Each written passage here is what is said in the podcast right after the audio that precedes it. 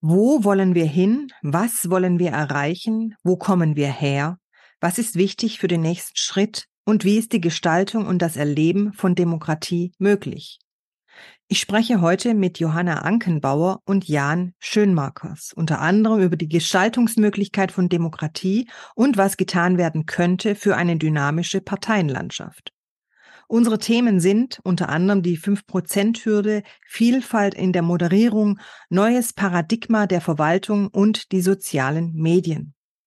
Was braucht ein System? Was braucht eine Gesellschaft, um zu funktionieren? Thema Emergenz. Schön, dass Sie sich dazugeschaltet haben. Mein Name ist Claudia Lutschewitz. Servant Politics, der Podcast für politische Reflexionsimpulse.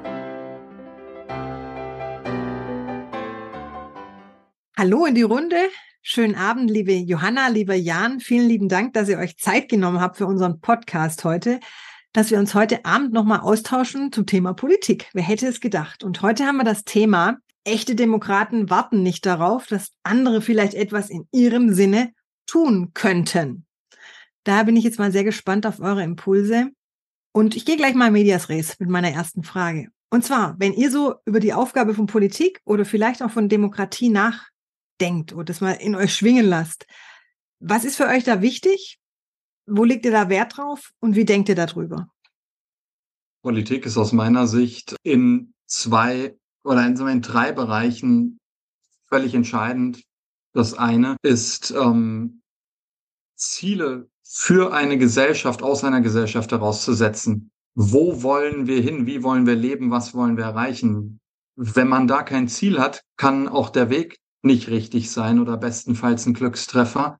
Und dann hält man den Laden auch nicht zusammen. Das kann Politik ja nicht oktroyieren. Das wäre ein seltsames Demokratieverständnis zu sagen, der Bundeskanzler oder die Bundeskanzlerin gibt uns unsere Ziele vor und wir stehen da alle und schreien Yes, Sir, Yes. Mhm. Ähm, aber jemand muss diese Diskussion anstoßen, moderieren und eng führen. Und das muss Politik machen. Auf der zweiten, äh, daran anknüpfend, ist das aus meiner Sicht ganz wichtig ein Interessensausgleich, weil sich nie alle auf die gleichen Ziele einigen werden. Die Frage ist, wie kriegt man eine Gesellschaft am ehesten gemeinsam nach vorne bewegt, ohne dass sie auseinanderfliegt? Und das ist ein intensiver Moderationsprozess. Und abgesehen davon hat Politik aber auch eine ganz äh, un, unglorreiche im Vergleich zu diesen sehr strategischen Themen Aufgabe aus meiner Sicht, nämlich die Verwaltung, die Verwaltung des Gemeinwesens und auch die Verwaltung der Allmende. Das sind ja Themen, ob jetzt Bildung, Umwelt, Klima oder auch einfach nur eben ein funktionierender Staat, die sich nicht über den Markt regeln lassen. Also muss da auch eine Verwaltungskaste oder eine Verwaltungsklasse sitzen, die darüber wacht, dass keiner damit Schindluder treibt und es einigermaßen vernünftig gemanagt und fair verteilt wird. Hm. Also dann ist für dich so auch die Verwaltung zuständig, der einzelne Wähler, die einzelne Wählerin, also für die Politik und damit natürlich auch für die Demokratie, die durch die Politik ermöglicht wird. Wie siehst du es denn, Johanna? Was hast du denn so für Ideen dazu? Ja, ich war jetzt innerlich schon dauernd am Nicken. Ähm, und was, was ich noch dazu sagen würde, also so diese spontane Antwort, ähm, die Aufgabe der Politik ist für mich einen Überblick zu haben und eben dann nicht nur zu gucken, wo wollen wir hin, sondern auch sich klar zu sein, wie sind wir hierher gekommen, wo, wo kommen wir her? Mhm. Und äh, da füge ich gleich schon was ein, was ich mir wünschen würde, nämlich Reflexion. Also mir geht es oft viel zu schnell und dann wünsche ich mir mal, also Thema ist da, dann wird diskutiert, dann wird entschieden und ich ähm, denke mir manchmal, man sollte dann auch wieder mal zurückschauen, wie sind wir jetzt daher gekommen und was ist jetzt eigentlich wirklich wichtig für den nächsten Schritt. Mhm so dieses etwas bedachtere Gehen, ne? nicht nur, also wir sind ja schon länger in so einem Krisenmodus, in einem Schadenbegrenzungsmodus, ähm, und, und fangen jetzt erst, habe ich den Eindruck, auch wieder an zu gestalten ein bisschen. Also ich sehe die grünen Ideen schon als Gestaltungsideen auch, auch wenn sie auf der anderen Seite, sprich bei den Betroffenen oder bei den Medien öfter mal anders ankommen. Aber das ist so ein ähm, Ansatz, den ich mir wünsche, dass man wirklich sagt, so einerseits pragmatisch und andererseits kreativ, so irgendwie wollen wir doch jetzt weiterkommen und dann eben auch eine Ahnung haben, wohin. Also das, das äh, höre ich nicht in der Politik zurzeit, wo wir eigentlich hinwollen und ich höre auch die Frage nicht. Hm. Wenn ihr beide von der Politik sprecht, was meint ihr da genau drunter? Meint ihr dann Bundestag oder Landtag oder was versteht ihr unter Politik? Ja, also jetzt beim Sprechen hatte ich tatsächlich den Bundestag vor meinem inneren Auge und ich fand es jetzt auch spannend bei deiner ersten Fragestellung schon, dass du dann äh, Demokratie gleich mit eingefügt hast, weil so beim Einstimmen habe ich gemerkt, das Wort Politik, hm, ich rutsche da dauernd zum Thema Demokratie, weil, weil ich damit verbunden bin. Das ist für mich einfach so dieses ganze Feld in, in der ganzen Vielfalt. Ich würde Politik auch, äh, also wenn es um die Verwaltung geht, dann ist das ganz klar die institutionalisierte Politik, die Behörden und die Mandatsträger, die die Behörden letztlich steuern. Das ist letztendlich, das sind die Politik als Politikprofis auf allen Ebenen, jetzt kommunal, Land, Bund äh, und die angeschlossenen Behörden wenn es um die Moderation geht, dann sollte das eigentlich auch die gewählte Politik machen, und zwar vor allem die Mandatsträger. Die sehe ich in der Pflicht und in dem Job, eine gesellschaftliche Entscheidungsfindung zu moderieren und auch eng zu führen und in umsetzbare Konzepte zu fassen und Mehrheiten dafür zu suchen. Also die haben eigentlich eine Katalysatorfunktion, wenn sie ihren Job richtig machen. Da sind aber auch die Medien in einer wichtigen Rolle. Die sehe ich explizit nicht als ein politischer Akteur. Ich halte das für ein großes Problem, wenn die Medien der Meinung sind, sie müssen Politik treiben und Haltung transportieren und Weltanschauung, anstatt einfach für die Gesellschaft die verschiedenen Meinungen und Ereignisse transparent zu machen. Aber auch wenn sie das neutral tun, ist das ja eine wichtige Funktion und ein wichtiger Teil einer politischen Meinungsfindung in der Demokratie, damit man überhaupt mitkriegt, was meinen denn andere Leute, die man nicht selber direkt mitkriegt oder die man nicht selber direkt kennt und was passiert woanders. Wenn es aber darum geht, für eine Gesellschaft äh, Ziele zu definieren, dann ist Politik in einer Demokratie jeder Einzelne, jede Bürgerin, jeder Bürger, dann ähm, ist diese Katalysatorfunktion, was für Menschen, die ein Mandat haben oder die ein Mandat haben wollen und für Parteien, aber den Input da reinzugeben und zu sagen, so will ich aber leben und das ist mein Willen und dazu bin ich bereit und dazu nicht, da ist jeder Bürger, jede Bürgerin gefragt und einerseits muss man darauf bestehen, dass dann auch der Staat gegenüber den Bürgern maximal rechenschaftspflichtig ist und transparent und die Bürger hört und sie ernst nimmt und nicht versucht, sie zu bevormunden. Auf der anderen Seite bedeutet es für mich aber auch, wer nur zu Hause sitzt und von der Seitenlinie meckert und nicht wirklich versucht, auch Richtung Politik und Öffentlichkeit zu artikulieren, was er oder sie möchte und konstruktiv mitzuwirken, darf sich halt auch nicht beschweren meine, kann ja immer noch wählen, aber wenn es dann heißt, außer wählen kann ich nichts tun, so, ja, was hast du denn versucht zu tun außer wählen? Mhm. Wenn du was versuchst, dann muss verdammte Axt der Staat dir zuhören. Dann müssen deine Abgeordneten dir zuhören, dann müssen die Institutionen dir zuhören, dann müssen auch die Medien ein möglichst diverses und neutrales Meinungsbild vermitteln. Aber du musst halt selber dich auch aus der eigenen privaten Zone dann rausbewegen und dich aktiv einbringen. Und habt ihr da Ideen, wie das passieren könnte? Also wir haben es vorher auch schon angesprochen mit diesem Einbringen, selber was tun, nicht darauf warten, dass andere was tun, dass man auch hört. Aber damit ein anderer es hört, muss man ja erstmal was sagen. Das ist das, was du jetzt gerade auch angesprochen hast, Jan. Aber was können denn die Bürger versuchen und wie können sie es denn tun, dass, dass sie tatsächlich auch gehört werden, dass sie zum Sprechen kommen? Das ist für mich eine ganz individuelle Sache. Also was ich so in den letzten Jahren erlebt habe, ist, dass einfach die Menschen sehr unterschiedlich sind, ähm, so welchen Weg sie gehen können auch. Also zeige ich mich wirklich, spreche ich wirklich oder höre ich mehr zu? Bin ich eine, die versteht, einer, der versteht und ähm, unterstütze ich dann jemanden, der eher ins Rampenlicht geht als ich selber? Also das habe ich als, als sehr positive Erfahrung empfunden, wie groß nach meinem äh, ähm, Verständnis der Unterschied schon ist, wenn ich mich entscheide für ein Thema, was ich unterstützen möchte und da diesen kleinen Schritt mache, Mitglied in einem Verein zu werden oder was auch immer da jeweils vom Format her getan werden kann, wo ich sage, ja, ein bisschen bin ich dabei nach meinen Möglichkeiten. Hm. Das würde ich maximal unterstützen wollen, dass es wirklich darum geht, tätig zu werden. Und tätig zu werden heißt ja nicht zwangsläufig politisch aktiv mitzuarbeiten, jetzt selbst irgendein Mandat anzustreben, wobei das natürlich in der Demokratie wünschenswert ist. Dafür gibt es ein aktives Wahlrecht, aber äh, eben nicht nur platt ausgedrückt zu quaken. Das halte ich für ein ganz großes Problem und da muss sich jeder auch an der eigenen Nase fassen. Da muss ich mich auch immer am Riemen reißen, mich fragen, was mache ich denn außer irgendwo meiner Meinung irgendwo Luft zu machen politische Gestaltung in der Demokratie muss eigentlich und auch uneigentlich so aussehen, ähm, dass ich mir überlege, was ich will. Und dann gehe ich damit zu meinen gewählten Mandatsträgern und sage, hey, du bist Abgeordnete oder für mich oder Abgeordneter, das und das will ich als dein Wähler. Wie stehst du dazu? Was wirst du dafür tun? Und wenn der oder die dann sagt, nö, sehe ich anders, dann gehe ich zum nächsten von einer anderen Partei. Und wenn ich keinen finde, der mich repräsentiert, dann versuche ich, andere Leute zu finden, die genauso ticken und gehe demonstrieren oder gründe eine Partei oder unterstütze eine NGO, die das ganze, das gleiche Thema pusht, aber versuche über die Straße oder über die Parlamente wirklich einen Prozess anzustoßen. Und ich nehme eine große Diskrepanz wahr zwischen äh, Ganz, jahrzehntelang waren die Deutschen einfach unglaublich saturiert und ruhig, egal was drumherum schiefgelaufen ist. Jeder hat gesagt, na ja, ich habe noch genug Geld und hier ist ja noch besser als anderswo und da hat keiner was gesagt. Jetzt wird das mit dem Geld und mit der Wirtschaft und so weiter heikler.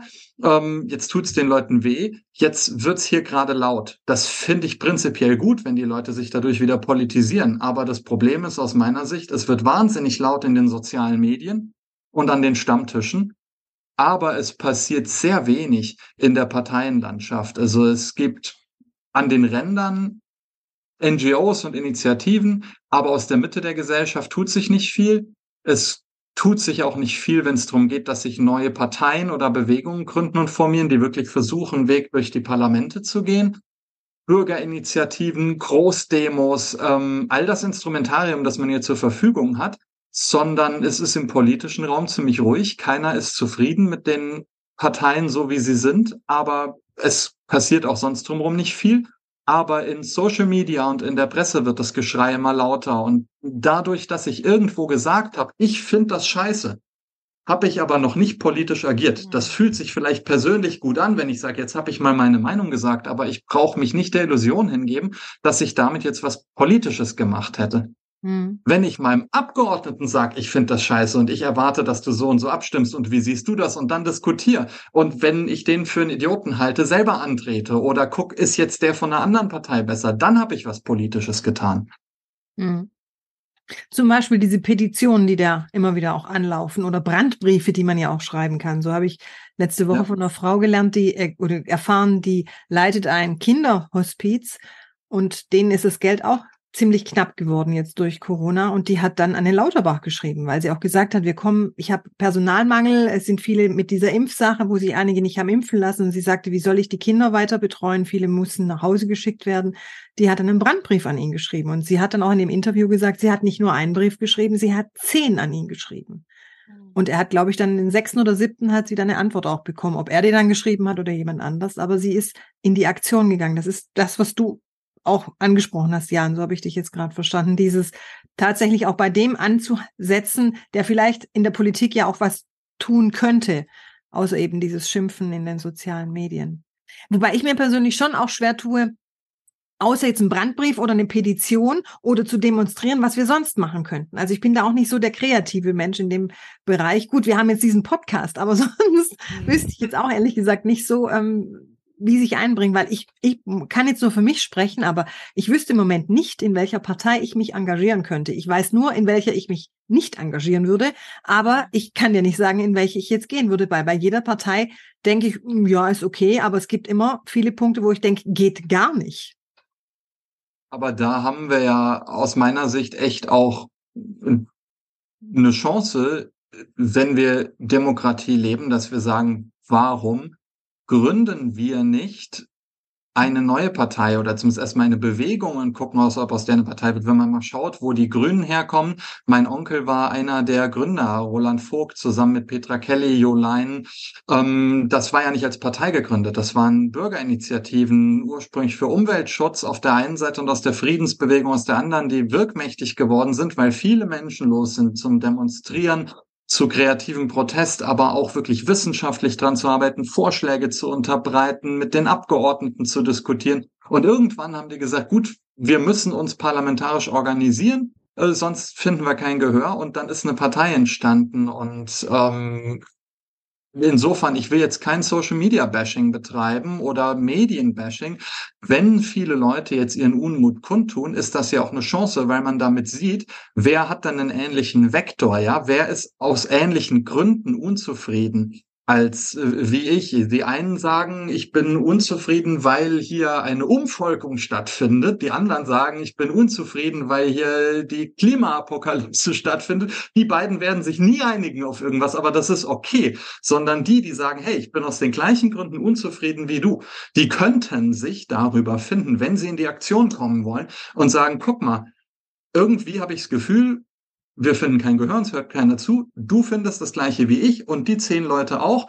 Jetzt lass doch mal gucken, wer das noch so findet. Und wir treffen uns einfach mal. Vielleicht demonstrieren wir erstmal, wir gründen eine Initiative, ein NGO, ein Think Tank. Und wenn wir das Gefühl haben, genug Leute unterstützen uns, dann wird vielleicht eine Partei draus.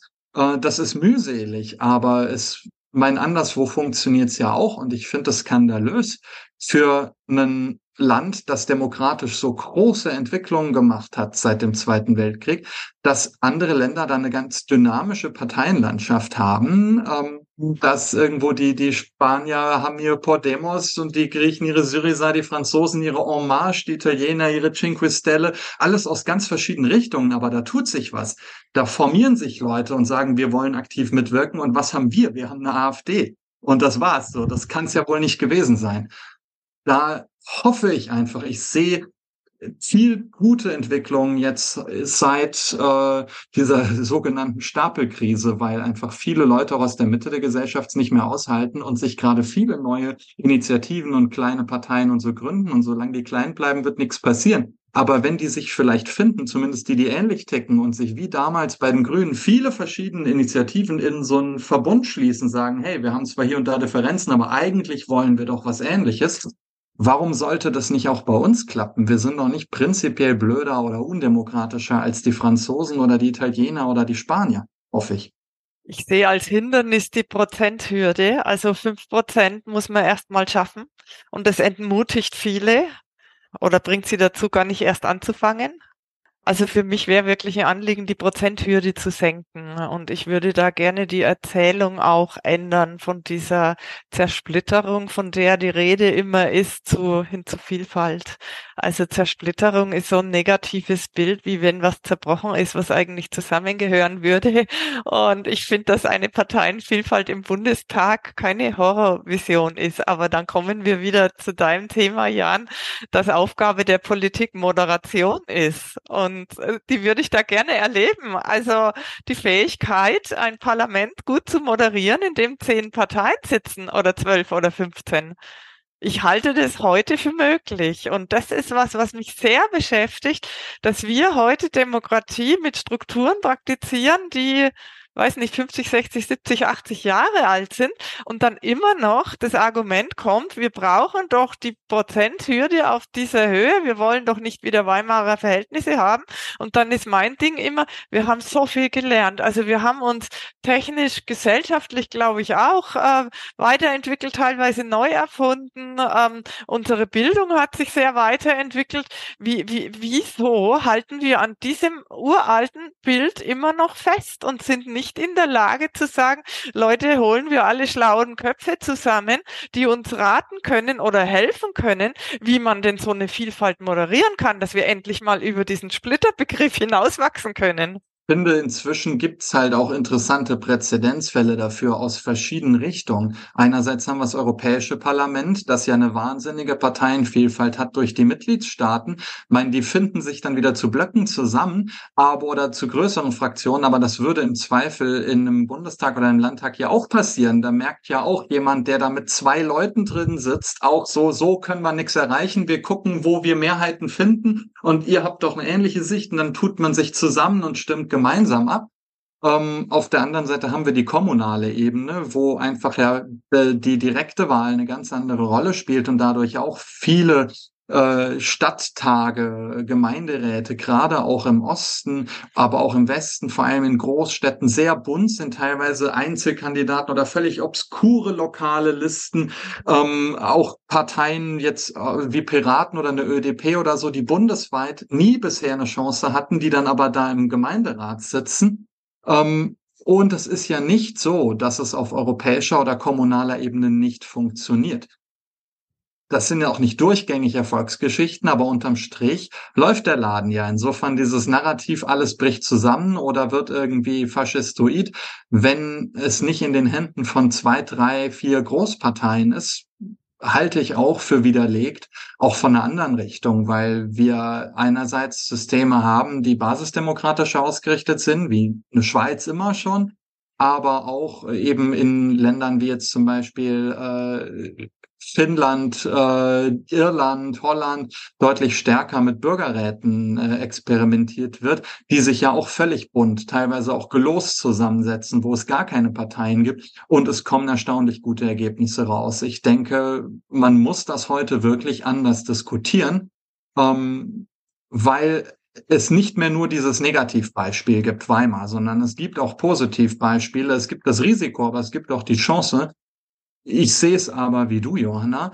Es erfordert eine richtig aufwendige und einigermaßen unparteiische Moderation. Und das ist das Gegenteil von dem Kompetenzset, das so ein Parteienstaat wie Deutschland hat, wo lange zwei Parteien eigentlich den Staat unter sich aufgeteilt haben und nur die Frage war, wer ist Koch, wer ist Kellner. Das sind ja nicht die Kompetenzen, die man da ausprägt, sind nicht unbedingt Moderation und, und Empathie füreinander und Konfliktmediation.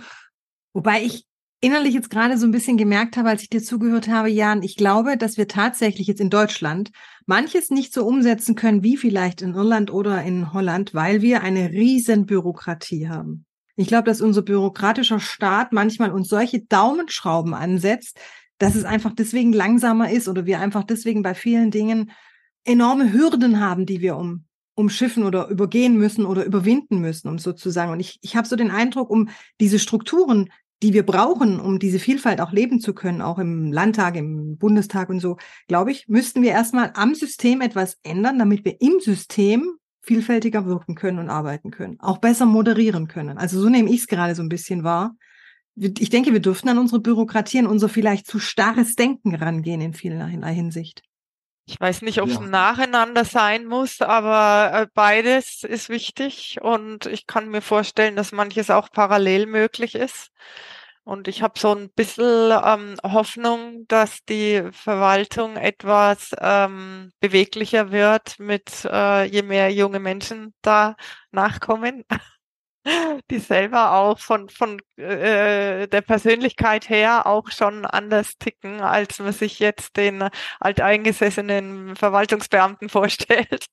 Dass wir durch die äh, Möglichkeiten von Digitalisierung und Automatisierung einerseits und äh, durch den Trend auch zum agilen, datengetriebenen Arbeiten andererseits, äh, dass wir dadurch auch einfach in Paradigma kommen, indem wir immer weniger Verwaltung und Management brauchen und immer mehr Führung und dass das auch in der öffentlichen Verwaltung ankommen muss, genauso wie bei Unternehmen. Unternehmen, die sind schon mittendrin in der Transformation, die haben lange versucht, das irgendwie so ein bisschen vor sich herzuschieben, aber die äh, haben es inzwischen verstanden und akzeptiert und lebenszunehmend. Die öffentliche Verwaltung, die hat den Schuss noch nicht mal aus der Ferne gehört. Und es wird ganz viel an Verwaltungstätigkeiten entfallen können, wenn man es automatisieren kann, digitalisieren kann. Es wird auch kein Schwein mehr so arbeiten wollen. Das merkt man jetzt schon. Die öffentliche Verwaltung hat ja wahnsinnig Probleme, Personal zu finden. Ähm, die Leute wollen agiler und flexibler arbeiten. Das heißt aber auch, wenn wir mehr Manage weniger Manager und Verwaltungsleute brauchen und andersrum mehr Moderatoren und mehr Führung, ist ein völlig anderes Skillset. Wer bereitet das vor? Wer bildet die Leute aus und wer sucht die auch und wer wer führt in so ein neues Paradigma rein, indem man sagt, so Verwaltung ist weniger wichtig, können die Leute mehr selber machen, geht mehr automatisch. Aber es wird umso wichtiger, dass wir eben diesen Zielfindungsprozess, den Diskussionsprozess, Meinungsbildungsprozess gut moderieren können, damit die Gesellschaft nicht auseinanderfliegt, damit auch Parlamente irgendwo arbeitsfähig bleiben. Hm. Und was mir jetzt gerade noch durch den Kopf ging und auch ein bisschen so durch den Magen, habe ich gemerkt, dafür brauchen wir auch Menschen, die gerne in die Politik gehen, wegen der Sache. Also nicht wegen sich eher, sondern eher so für die Sache oder für, ja, das klingt jetzt vielleicht so ein bisschen esoterisch, soll es aber gar nicht sein, für etwas Größeres. Also nicht für, für die Macht, weil sie es für ihr eigenes Ego oder für ihr egozentrisches Denken anstreben, sondern weil sie einfach eine Vision haben oder so eine weitere, schon etwas weiter denken in die Zukunft raus. Also vielleicht einen weiteren, einen weiteren Blick haben, so will ich es mal sagen. Nach dem, was ich gelernt habe, hört die Vision beim einzelnen Menschen auf. Also ich äh, auf, auf der Bund, also im Bundestag habe ich einfach indirekt durch mehr Demokratie e.V. viel gelernt, auch über Politiker, so wie die als Menschen so in dem Betrieb sich fühlen. Und ähm, es gibt wohl keinen Politiker, der nicht mit äh, einer höheren Vision angetreten ist. Aber kompliziert scheint es dann zu werden, wo man in die Strukturen reinkommt, in die Parteienlandschaft. Innerhalb einer Partei ist es schon schwierig genug. Das wäre so die Kunst zu gucken, wie kommen wir denn vom Ich zum Wir? Also das ist eine Vision und dann sind wir wieder beim Ausgangsthema, äh, zu wissen, wo wir hinwollen. Das ist ja auch eine Frage von Strukturen. Ich meine, das ist so ein Henne-Ei-Problem, das kenne ich auch aus großen Konzernen.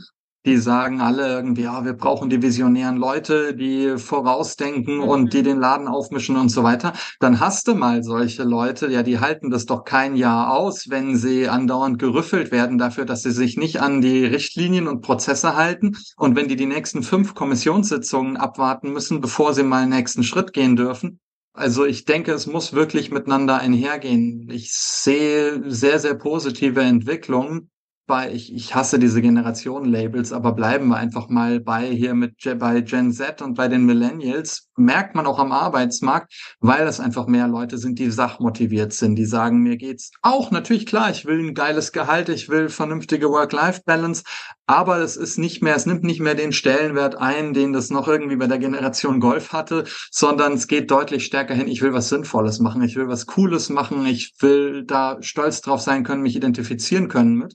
Und ich glaube, der, der Supply, ja, der ist da. Die Leute dafür sind da. Aber die haben keine Toleranz dafür, wenn sie sich dann gar nicht einbringen können, wenn es mhm. sofort in Gummizellenwände läuft oder versandet und eingebremst wird, und dann sind die ganz schnell wieder weg. Und wenn wir diese positive Energie nutzen wollen für einen politischen, parlamentarischen Prozess und das nicht alles entweder wieder irgendwann die innere Emigration geht oder in einen außerparlamentarischen Aktivismus, der hier und da nötig ist, aber auf lange Sicht auch nicht unbedingt mehr bringt als schadet, wenn er keine Connex hat zum parlamentarischen Umsetzung, dann wird zwar immer mehr geschimpft und immer schrille Aktionen gemacht, aber es ändert sich ja dadurch nichts. Hm. Dann müssen wir die Strukturen ändern, dann müssen Leute, die wirklich Gas geben wollen und sachgetrieben sind, eine Chance haben, sich auch einigermaßen effizient einzubringen. Hm. Und dann sind wir wieder bei dem Punkt, dass man am System was ändern muss. Ja, das ist dieses, du, du hattest ja, Johanna und ich hatten ja damals äh, bei LinkedIn äh, diskutiert über dieses Thema äh, mhm. Emergenz und Struktur und wie weit braucht Emergenz Struktur, wie weit verhindert Struktur Emergenz und das ist, denke ich, genau das Thema. Man, es hatte Talcott Parsons äh, in den, ich glaube, 40er, 50ern, das ist richtig lange her, ganz toller Systemtheoretiker, so ein Modell gemacht, was braucht ein System, was braucht eine Gesellschaft zu funktionieren. Das war ihm Anpassung, also Adaption, andere Umstände, Integration neuer Elemente Mustererhaltung von Routinen, von Prozessen und Zielerreichung. Und äh, die Funktionen müssen laut Parsons im Gleichgewicht sein. Und da sehe ich Deutschland gerade überhaupt nicht im Gleichgewicht. Wir sind sehr gut in der Mustererhaltung, aber wir wissen überhaupt nicht, welche Ziele wir erreichen wollen. Wir sind einigermaßen okay in der Integration ähm, von Neuem. Also da hakt es auch an vielen Punkten, aber in wesentlich äh, mehr Ländern sind die Probleme größer als bei uns. Aber das, die Adaption, wenn sich die Regeln ändern, zu sagen, oh, die Regeln haben sich geändert, wir müssen auch das Spiel neu spielen, da sind wir auch weiter hinter. Und wenn wir so einen Fokus haben auf Hauptsache unsere Regeln bleiben gleich und Hauptsache unsere Prozesse müssen nicht angepasst werden, dann werden die anderen Funktionen auf die Dauer massiv leiden. Dann werden wir eben nicht hinreichend anpassungsfähig sein, dann werden wir auch nie irgendwo vernünftig Ziele erreichen. Und das ist, denke ich, so ein Punkt. Wenn sich neue Strukturen ausbilden sollen, dieses Thema Emergenz, neue Parteien, neue Bewegungen, neue staatliche Prozesse, dann müssen wir das auch zulassen, wenn wir in allererster Linie Wert drauf legen, das geht nicht ohne Struktur, sonst wird's Anarchie und beliebig und dann kommen irgendwann äh, erst die Wirtschaft unter die Räder und irgendwann vielleicht sogar Menschen ums Leben. Aber wenn wir sagen, Hauptsache es herrscht Ruhe und Hauptsache es herrscht Struktur und halt mal den Kahn ruhig und bring keine Wuling rein, dann kann sich was Neues auch nicht ausbilden, weil die Leute, die motiviert wären, völlig entnervt irgendwo anders hingehen, in die Wirtschaft, ins Ausland oder halt in die innere Immigration. Wenn du von Mustern sprichst, ist das unsere Tradition? Ist es das konservative Herangehen an manche Dinge? Oder was bräuchten wir, um da ein bisschen eine Wendung reinzukriegen? Was denkt ihr? Ich komme wieder zu einem Punkt, den ich am Anfang schon mal genannt habe, Reflexion. Also wirklich genauer hingucken, was, was tut sich da, was bewegt sich oder was bewegt sich eben auch nicht und sollte sich vielleicht bewegen dürfen. Mhm. Und also ich finde es ganz spannend. Ich bin ja selber auf der kommunalen Ebene unterwegs und noch relativ frisch, also mit meiner Firma jetzt im dritten Jahr. Und ich finde diese Erfahrungen so super interessant. Also jede Gemeinde tickt anders. Ich arbeite mit Mitarbeiterbefragungen. Das ist ja auch eine Form der Reflexion, einfach genauer hinzuschauen, wie, wie geht's uns eigentlich so miteinander. Ich bin total beeindruckt, was für tolle Menschen es in der Verwaltung auf der kommunalen Ebene gibt. Also das hat wirklich das Bild in meinem Kopf, was ich von, von dieser kommunalen Verwaltung hatte, von den Menschen, die ich da erwartet habe, völlig aufgelöst. Also da habe ich gemerkt, es gibt Quereinsteiger, es gibt Leute, die auch schon Jahrzehnte da arbeiten und äh, in Gänsefüßchen trotzdem total kreativ unterwegs sind, mit Freude an der Sache, mit begeister, also begeisternd für ihre Mitarbeiter, Mitarbeitenden dann auch. Also das ist wirklich, das hat mir so richtig ähm, Mut ist vielleicht das falsche Wort, aber das hat mir Aufwind gegeben. So, ah, ich kann jetzt doch ein bisschen positiver nach vorne gucken, wenn ich bei den paar Gemeinden, die ich jetzt bisher kennengelernt habe, schon so tolle Leute gefunden habe, dann gibt's bestimmt woanders noch viel mehr, mit denen man, die, die sich dann auch wieder, wenn sie aktiv sind, mit anderen vernetzen. Und vielleicht noch ein Punkt, der mir äh, vorhin kam, ähm, es entsteht natürlich schon, bevor so eine Frage, Befragung startet, manchmal schon das Gespräch, ja, und wie geht's dann weiter? Es gibt doch so Themen, wo wir nichts machen können und so. Und dann sage ich, dann überlegen Sie mal, ob Sie wirklich nichts machen können. Und wenn es nur ein Brief an den Zuständigen ist.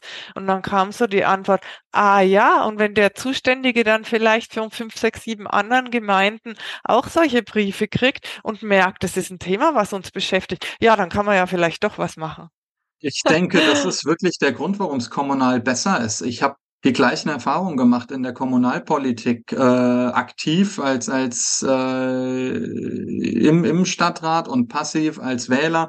Das ist eine ganz andere Welt und die kann fürchterlich nervig sein, aber auch total begeisternd, weil man völlig andere Offenheit hat für eine Miteinander, für eine Zusammenarbeit und auch oft ein ganz anderes Tempo. Und ich denke, das liegt an zwei entscheidenden Punkten. Einerseits an der persönlichen Betroffenheit und andererseits an der direkten Resonanz. Wenn ich irgendwo als Stadtrat sitze oder als Dezernent oder sonst was, dann ist das, worüber ich entscheide, was, was mich unmittelbar auch betrifft. Wenn ich da irgendwo Bildungsdezernent in der Stadt bin, da gehen auch meine Kinder zur Schule. Ich habe das direkt in meinem Privatleben. Ich entscheide über was, was ich kenne, was ich einschätzen kann und letztendlich entscheide ich über mich selbst mit. Und andersrum kriege ich halt die unmittelbare Resonanz. Ich kriege die nicht nur über die Medien und ich hänge nicht nur mit meinen Parteikollegen zusammen oder Ministerialkollegen, sondern ich gehe einkaufen, ich gehe auf den Markt, ich hole meine Kinder von der Schule ab und da kriege ich, ob ich will oder nicht, direkt von den Wählern, von Kollegen, von anderen Parteien zurückgespiegelt, also super, dass wir da jetzt endlich dieses Jugendzentrum haben. Mega toll und krieg auf die Schulter geklopft. Oder andersrum, ich krieg auch einen, einen metaphorischen Kübel Dreck direkt über mir ausgeschüttet und kann mich nicht wegducken. Und ich denke, das sind zwei Elemente, die völlig wichtig sind dafür, dass demokratische Politik besser funktioniert. Eine direkte Resonanz, nicht nur über die Medien und nicht nur über die Parteien und eben eine persönliche Betroffenheit, dass ich sage, ich koppel mich ab eigentlich von den Leuten, über die ich entscheide, ich hänge sowieso in meinem parallelen Pensions- und sonst was System, sondern äh, Nassim Taleb, den ich sehr schätze, der hat äh, eine schöne Anekdote gebracht aus dem antiken Babylonien, meine ich, war es sogar noch vor den Griechen, ähm, dass ein Architekt unter der Brücke schlafen musste, die er baut und in dem Haus schlafen musste, das er baut für die ersten paar Nächte und zwar mit seiner ganzen Familie, wurde super verpflegt, hat lecker Wein gekriegt und so weiter. Also du hast das gebaut, du bürgst jetzt mit deinem Leben, ist vielleicht ein bisschen arg dramatisch, dafür, dass es auch hält. Und das hilft aber, das hält Politik sauber und da kann man kommunal viel tollere Sachen machen, als je weiter entfernt von den Menschen, über die man entscheidet, Politik stattfindet. Hm. Weil man einfach einen ganz anderen Bezug dazu bekommt als Mensch, weil man näher dran ist. Ja, weil man, weil man direkt ungefiltert mitkriegen, wie die anderen das finden, im Guten wie im Schlechten, und weil es einem halt wirklich selber betrifft. Und das ist eine gute Heuristik, die Frage, wie würde ich eigentlich reagieren, wenn das jetzt mein Nutzen oder mein Schaden wäre, das erdet. Hm. Und das hält auch anständig. Das ist dann ganz schnell dieser alte, die alte goldene Regel. Ne? Sollte ich anderen tun, was ich selber nicht will, dass je stärker das eine, sag mal, höher aufgehängte Parteien- und Parlamentskonflikt wird, desto stärker wird das auch dann gegenseitig fanatisiert. Dann ist es so, diese Partei ist böse oder das ist mein Gegner und da hau ich ordentlich drauf und der haut ja auch auf mich. Du weißt, du musst dir in die Augen gucken, in einem Setting, das außerhalb der Politik liegt. Du begegnest dir auch, keine Ahnung, am Bratwurstgrillstand auf dem Weihnachtsmarkt. Ich glaube, das diszipliniert auch wirklich zu einer konstruktiveren Lösungsfindung. Ich danke euch sehr für eure Impulse. Ich würde ganz gern die Endrunde einläuten. Ist noch irgendwas, was euch jetzt gerade noch sehr auf dem Herzen liegt oder was euch noch durch den Körper schwingt, was ihr noch gerne loswerden wolltet zum Thema jetzt eben sich einbringen in der Demokratie oder Emergenz braucht Struktur, was auch immer ihr jetzt so für euch nochmal so durchdacht habt jetzt in der letzten Zeit, in den letzten Minuten, wo wir hier zusammen sind? Also ich fand die Geschichte mit unter der Brücke schlafen, die jemand gebaut hat, total inspirierend gerade. Das hat in meinem Kopf was bewegt, weil man fragt ja so oft, ob Politiker die Erfahrung mitbringen für das, was sie da entscheiden.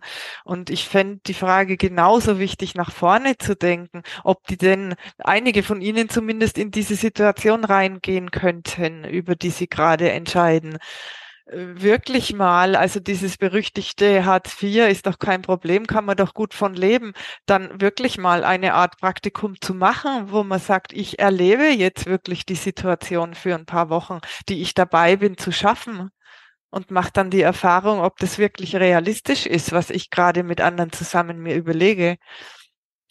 Aber ich finde das, ich finde das so, so wichtig, wenn wir unsere Demokratie wieder heilen wollen, wieder gesund machen wollen, revitalisieren wollen, dann muss ein paradigmatischer Wechsel stattfinden, insofern, dass wir wieder Rechenschaft haben. Und zwar Rechenschaft nicht nur abstrakt wie ein Controller, ich leg dir irgendwo ein paar Daten vor und sag, ich hab's doch ganz gut gemeint, sondern wirklich Rechenschaft im Sinne von, Taleb hat das Skin in the Game genannt. Ich spüre das am eigenen Leib das muss ja nicht drakonisch sein, es soll keiner irgendwie hier gestreichelt und da ausgepeitscht werden, aber ich habe einen unmittelbaren Rückbezug und mir für mich als politischer Akteur und als gesellschaftlicher Akteur geht's auch besser sozial, vielleicht auch wirtschaftlich, wie auch immer, wenn das gut funktioniert. Und wenn ich es aber vor die Wand fahre oder da rücksichtslos über alle wegwalzt, dann spüre ich auch den Schmerz. Das ist das, was jeder Unternehmer am eigenen Leib erfährt und jede Unternehmerin.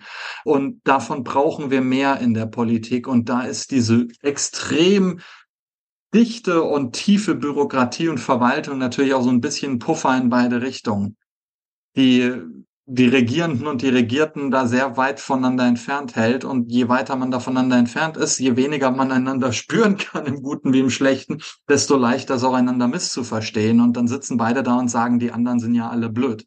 Danke euch sehr herzlich für eure Impulse und für euer heute dabei sein und sagt dann einfach mal bis bald. Bis bald und danke dir. Es hat viel Spaß gemacht. Mir auch. Danke dir auch.